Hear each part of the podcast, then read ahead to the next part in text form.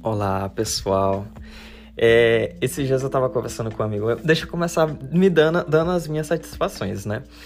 É, tá com algum tempo que eu não uso esse, esse podcast, esse canal, para falar com vocês. Mas isso não significa que eu tenha esquecido de usá-lo. É que assim, eu tava meio que ocupado com outros meios e aí eu não podia vir aqui conversar com vocês. Mas não era por falta de querer, era por falta de tempo mesmo. Inclusive, eu tô atualizando com mais frequência o Clube de Rapazes Inteligentes. É só procurar aí, Clube de Rapazes Inteligentes.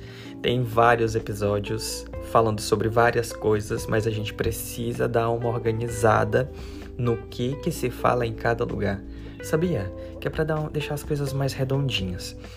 Mas o episódio de hoje, né, pra gente reinaugurar esse espaço, ele é um assunto muito interessante que é sobre política. Calma, calma, não é, não vou falar sobre política e voto.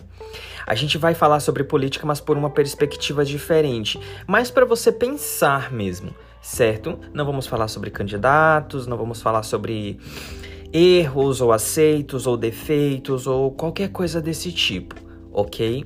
Eu sou uma pessoa de Ogum, eu sou de uma qualidade de Ogum diplomata, né? Uma pessoa que conversa e fala com as pessoas, ao coração dessas pessoas, trazendo um, um, nuances do mundo pro coração delas. Que no caso seria um Ogum Banda Gris, né?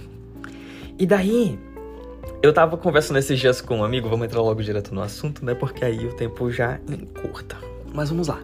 Esses dias eu estava conversando com alguns amigos, porque a gente fala muito sobre política e porque eu sou uma pessoa muito política. E aí eu estava conversando com esses meus amigos e aí a gente chegou numa num determinado ponto que era falar sobre a espiritualidade, né? O que, que é uma pessoa espiritualizada? Uma pessoa espiritualizada é aquela que de alguma forma consegue ou se comunga com o espírito, né? Não precisa ser 24 horas, só às vezes já tá bom. Entenderam? E aí, ou sim, né? Você pode também se comungar com o espírito durante 24 horas da sua vida. Isso daí é uma coisa muito pessoal, muito particular. E você decide a forma como você vai fazer esse contato, né? Seja através de orações, seja através de. Sabe? Isso é uma coisa assim, bem, bem relativa mesmo. Mas, voltando. Aí a gente tem esses, esses cenários políticos, né? E os cenários políticos são assim, ó. É, nos últimos quatro anos, né, quando a gente olha para o cenário político, ó, presta atenção, que é, é muito interessante. Quando a gente olha para os últimos quatro anos, o que, que a gente vê nos últimos quatro anos? A gente. Isso aqui eu não estou falando de obras nem de coisas do gênero, tá? É sobre uma perspectiva real e espiritual. O que, que a gente vê nos últimos quatro anos? A gente vê muita demonstração de ódio, muita demonstração de raiva, muita demonstração de rancor, muita demonstração de é, quebras de valores, muitas demonstrações de todos os tipos de coisas que vocês puderem imaginar: desrespeito, desigualdade e qualquer coisa do gênero. E aqui eu quero fazer um ponto que é o seguinte: eu não estou fazendo uma crítica ou uma reclamação ao governo atual, entendeu? Eu quero que vocês imaginem que eu sou uma pessoa totalmente parcial falando sobre esse assunto, certo? E, e assim, você, vai, você pode falar para mim bem assim, Kefron, eu não vi todas essas coisas, né? Eu não vi ódio, eu não vi rancor, eu não vi mágoa e tal. E eu vou respeitar o seu ponto. Vou respeitar muito, muito mesmo o seu ponto de vista. E aí, voltando para nossa linha de raciocínio, né? Outras pessoas, inclusive eu, né? Vi todas essas coisas sabe? Essas demonstrações de raiva, de rancor, de ódio e tal. Famílias que se separaram e brigaram por conta de política, pessoas que eram duras demais e se tornaram mais duras ainda, sabe? E aí a gente chega no campo espiritual, né? O campo espiritual, ele é um local onde ele, ele, ele cobra que você seja um ser humano melhor, né? Não só para si mesmo, mas para o outro, para os outros, né? O campo espiritual ele cobra que você faça a diferença no mundo, que você não seja só mais uma pessoa, né? Mas que você seja uma pessoa que é capaz de agregar valores significativos ao meio e ao, ao, redor. Você tá entendendo? O mundo espiritual ele pede, não é o mundo espiritual que pede, o mundo espiritual ele de certa forma nos obriga a isso, né? Ele, ele empurra a gente para um caminho que seja melhor né? Tem muita gente que, que, que anda nesse caminho? Tem. Tem muita gente que, uh, como é que diz? Finge andar nesse caminho? Tem. Tem, tem de tudo, né? O campo espiritual ele tem de tudo. Mas aí quando a gente chega nesse campo espiritual, a gente pensa, né? Cara, tem tantas forças no mundo espiritual, tantas forças no mundo espiritual, e elas são de todos os gêneros, né? E aí tem Xangô, sabe Xangô? O orixá da justiça, né? Por que, que ele não intervém né? Nesses casos onde há ódio demais, há rancor demais, há coisas demais, né? Há esses maus tratos. Por que, que a espiritualidade não intervém nisso? Onde está Deus nesse momento? Por que, que Deus não intervém? Por que, que Deus não fala chega de, de maus tratos para quem é maltratado? Por quê? Por que disso? Né? E aí a gente chega na seguinte conclusão: que tudo na vida é cíclico. E além de cíclico, tudo na vida precisa ser reapresentado sabe? Eu vou dar um exemplo para vocês. Na época do Collor, gente, eu, eu, eu, nem era nascido na época do Collor. Eu acho que eu não era nascido. Quando foi a época do Collor? Então, na época do Collor, aconteceu o seguinte: o Collor, ele congelou tudo. ah, ele congelou tudo. Gente, sabe o que é congelar tudo? Eu sei disso porque eu estudei história, né? Mas ele congelou tudo. Congelou tudo, ninguém podia sacar dinheiro de poupança, ninguém podia sacar dinheiro de conta corrente. Não tinha, velho, tinha gente que colocava um fim na própria vida por conta disso, porque não tinha de onde tirar dinheiro. Não dá de tirar dinheiro de pedra. Entenderam? Não dá, não dá. Simplesmente não tem como, não tem condição, né? E aí foi uma época assim de grandes perdas para o mundo, sabe? De grandes, né? E ali naquela época, a, as coisas estavam excessivamente muito difíceis, excessivamente muito difíceis mesmo. Quando a gente olha para a atualidade, a gente vê um cenário muito parecido. Vocês estão entendendo? A gente vê cenários muito parecidos onde as pessoas não têm dinheiro para tirar de, da pedra. Tá entendendo? Elas não têm dinheiro nem nas contas correntes, nem nas contas poupanças. Vocês estão entendendo? Vocês percebem como é um ciclo? É um ciclo que se repete sabe?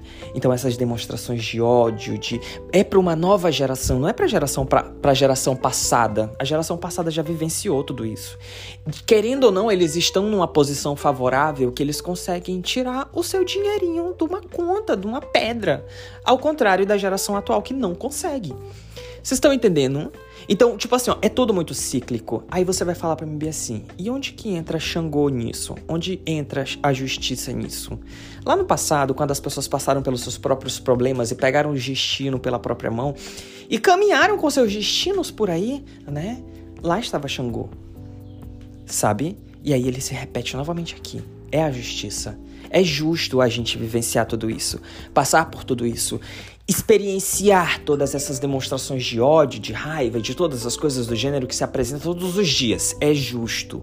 Vocês estão entendendo? Porque todas essas coisas fazem parte da, da lapidação das nossas almas.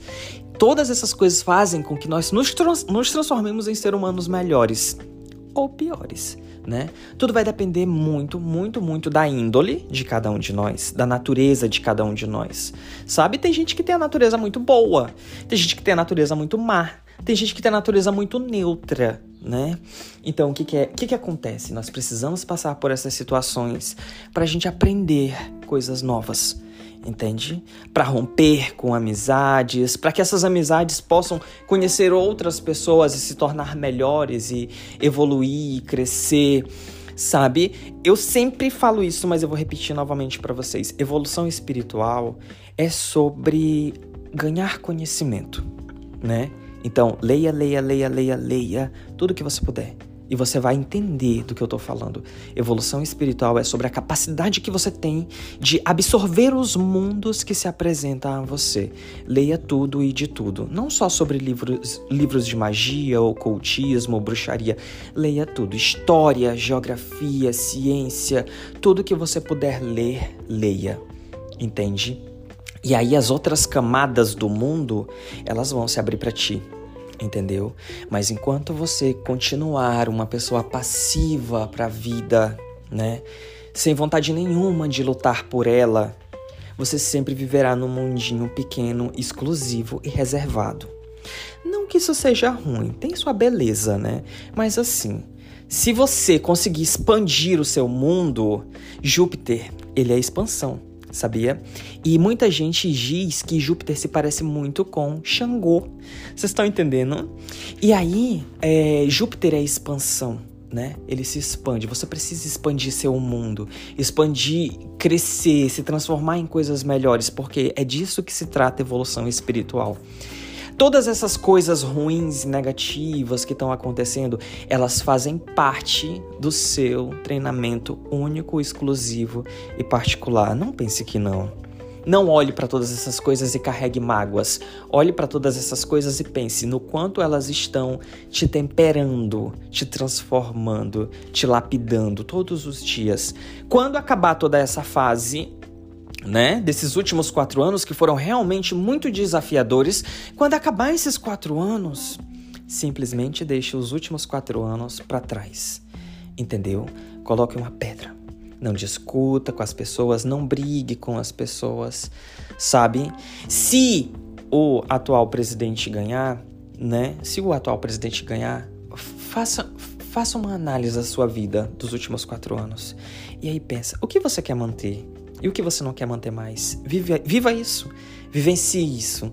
Se ele não ganhar, né? Se o presidente atual não ganhar, faça uma análise da sua vida de todos os últimos quatro anos e pense o que você quer manter na sua vida, quem você quer manter na sua vida e quem você não quer mais manter na sua vida e quem você quer trazer de volta para sua vida. Você está entendendo?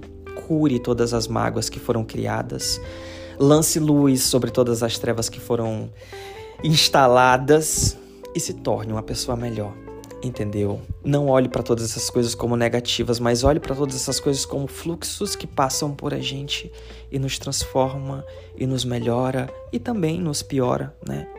Às vezes nós queremos ser, ser humanos melhores e acabamos sendo ser humanos piores.